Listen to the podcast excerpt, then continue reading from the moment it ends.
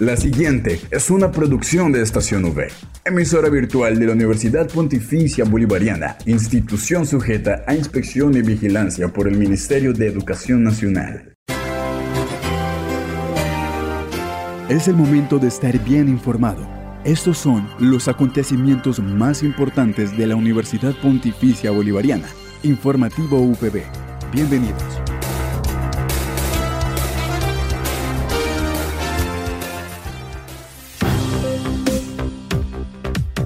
Sean ustedes bienvenidos a este informativo de la Universidad Pontificia Bolivariana Seccional Bucaramanga, a quienes nos escuchan a través de la señal de Radio Católica Metropolitana 1450 AM, les enviamos un saludo. Hoy es martes 29 de agosto. Iniciamos el día con mucha alegría y por supuesto con la mejor actitud. Y es así como damos inicio a toda la información sobre los hechos más importantes de nuestra seccional. Recuerde que soy Eslinda Cuña en compañía por Julián Cala en el Control Master. Titulares en el informativo UPB.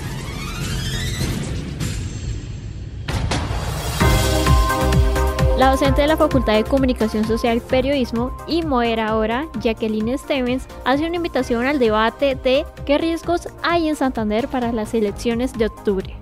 Por otro lado, el jefe de la Oficina de Relaciones Internacionales e Interinstitucionales nos cuenta su experiencia representando a la UPB en la ciudad de Bogotá. Además, el decano de la Escuela de Economía y Administración y Negocios, el doctor Julio Ramírez Montañez, nos cuenta sobre el acercamiento con una universidad de Australia. Para finalizar tenemos la nota deportiva dirigida por Luis Carlos Vegas, estudiante de Comunicación Social Periodismo.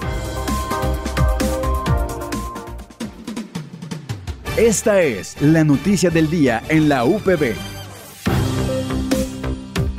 Para el informativo de hoy nos seguimos trasladando a diferentes sitios del campus. Esta vez comenzamos con la docente de Facultad de Comunicación Social Periodismo y moderadora del debate, Jacqueline Stevens. ¿Qué riesgos hay en Santander para las elecciones de octubre? Entonces todos están cordialmente invitados para que sintonicen esta transmisión por Radio Católica o se pueden conectar a Facon. Hola a todos los oyentes de Estación V. Quiero invitarlos como profesora de la Facultad de Comunicación Social y moderadora eh, del debate que haremos mañana con la MOE, con Silla Vacía y con el representante de las juventudes a que se enteren de los riesgos electorales para las elecciones de octubre. Espero que se conecten este martes 29 de agosto a las 10 de la mañana a la transmisión vía Facon UPB BGA. Los invita Jacqueline Esteves Lizarazo. Continuamos caminando por los pasillos y tenemos al jefe de la Oficina de Relaciones Internacionales e Interinstitucionales, al doctor Rafael Calles. Él nos cuenta su experiencia representando a la UPB en la ciudad de Bogotá, realizando un taller sobre servicio alemán de intercambio académico. Un cordial saludo para toda la comunidad académica de la UPB. Mi nombre es Rafael Calles, jefe de la Oficina de Relaciones Internacionales e Interinstitucionales de la UPB Seccional Bucaramanga.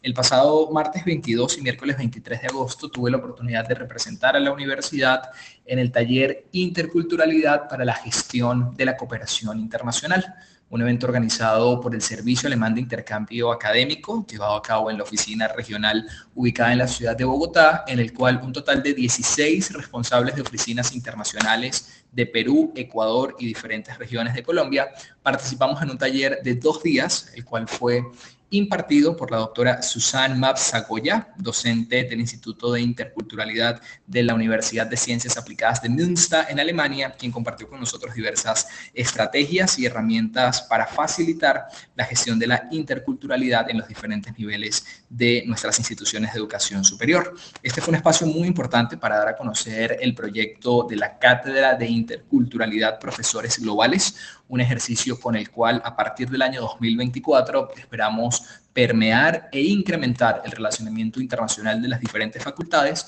con la creación de una red de docentes y adicionalmente personal administrativo que será capacitado en competencias específicas de interculturalidad para favorecer la internacionalización. De esta manera seguimos participando activamente en los diferentes espacios de cooperación que disponen las distintas agencias educativas de nuestros socios a nivel mundial y que de esta manera nos permiten potencializar e incrementar nuestra misión de internacionalización en cumplimiento con la línea rectora de internacionalización multicampus.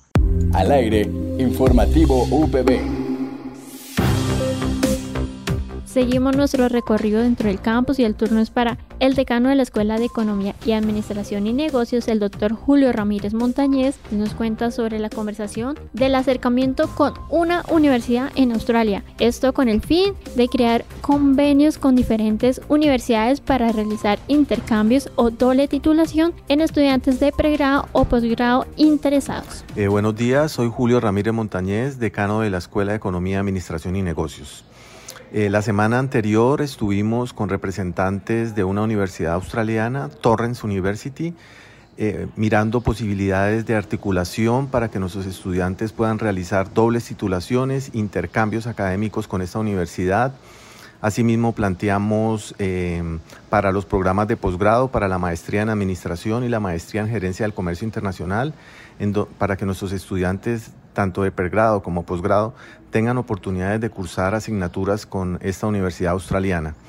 Eh, para nosotros como Facultad de Administración de Negocios eh, hay una gran responsabilidad en todo el tema de internacionalización.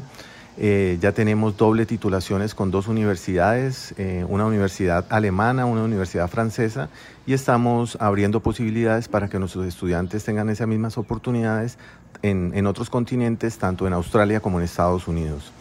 Eh, finalizo invitando a todos los estudiantes de nuestra universidad para que se vinculen con este tipo de eh, actividades que, de internacionalización en donde tienen un valor, un gran valor eh, para todos nuestros estudiantes y egresados.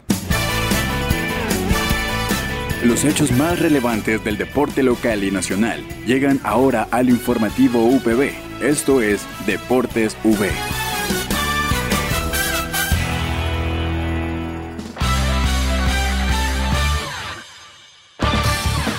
Para finalizar el recorrido del día de hoy tenemos la nota deportiva quien está dirigido por Luis Carlos Vega, estudiante de comunicación social, periodismo, y él nos cuenta acerca de los eventos deportivos más destacados de la semana.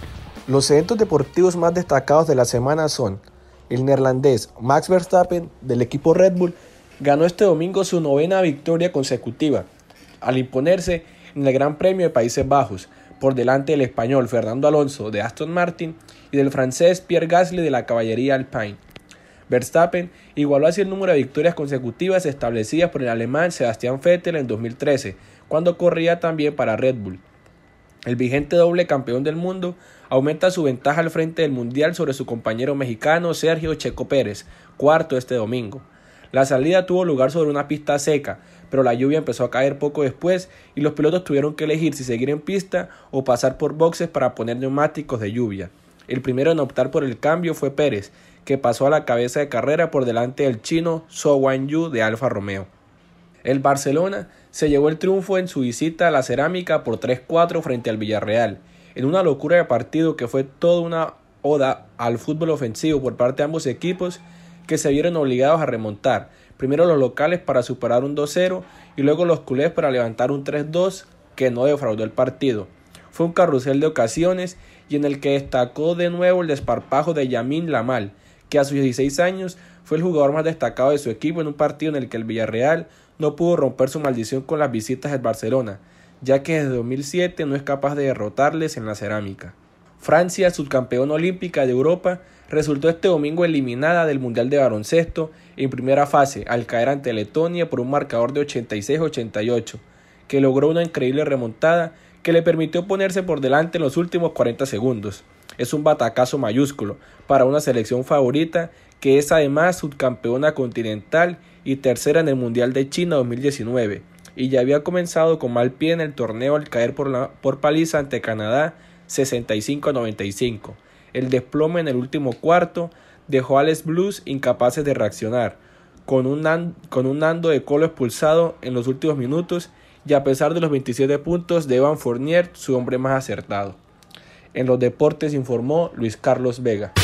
No olvides que puedes encontrar todas las emisiones del informativo UPB en nuestro canal oficial de iVox, estacionv.evox.com. Igualmente encuentra más información de la Universidad Pontificia Bolivariana en las cuentas de Twitter, arroba UPB Colombia y UPB BGA. Y si deseas hacer difusión de alguna actividad de interés universitario, escríbenos al correo electrónico informativo.bga.upb.edu.com o llámanos al teléfono 607-679-6220, extensión 2635. Les damos las gracias a todos nuestros oyentes de la comunidad universitaria y por supuesto también a quienes nos escuchan a través de Radio Católica Metropolitana por habernos acompañado una vez más en esta emisión del informativo UPB. Me despido y nos vemos el día de mañana para continuar con más novedades de nuestra universidad. Les deseo un feliz día.